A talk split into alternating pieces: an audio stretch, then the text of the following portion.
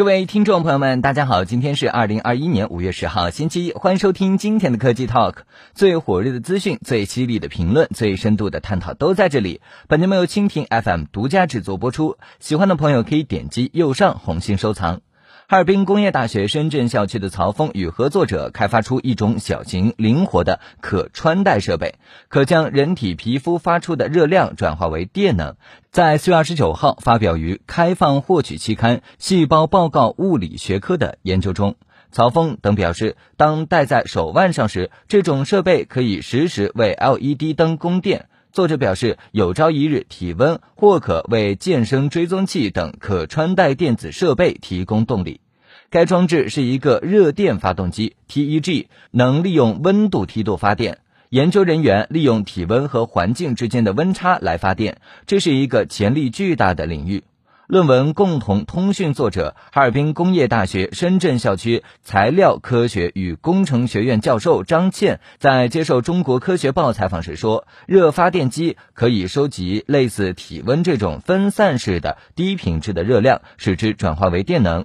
与传统发电机使用动能发电不同，热电发电机没有运动部件，因此基本上无需维护。”这种发电机可以被安装在偏远地区和太空探测器上，实现能源供给。张倩和合作者多年来致力于设计和优化热电发电机。近年来，随着可穿戴设备越来越受欢迎，该团队想要探索这些发电机能否取代健身追踪器、智能手表和生物传感器等设备中的传统电池。不要低估人体和环境之间的温度差异，尽管温差很小，但我们的实验表明，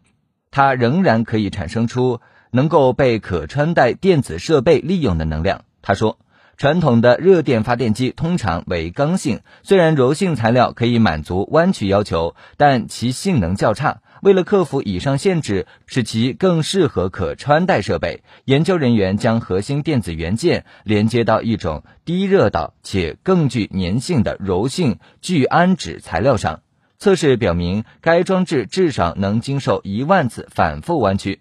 性能没有显著变化。此外，市面上的热电发电机在很大程度上依赖于稀有金属 d，而新设计用美基材料部分取代了地基材料，这可以大大降低大规模生产的成本。研究人员设计了一个自供电电子系统的原型机，他们将一个 LED 灯连接到一个长十一点五厘米、宽二点九厘米的热电发电机带上。研究小组将其绑在人的手腕上，在体温约为33.8摄氏度正常环境温差下，发电机能收集皮肤散发的热量，并成功点亮 LED 灯。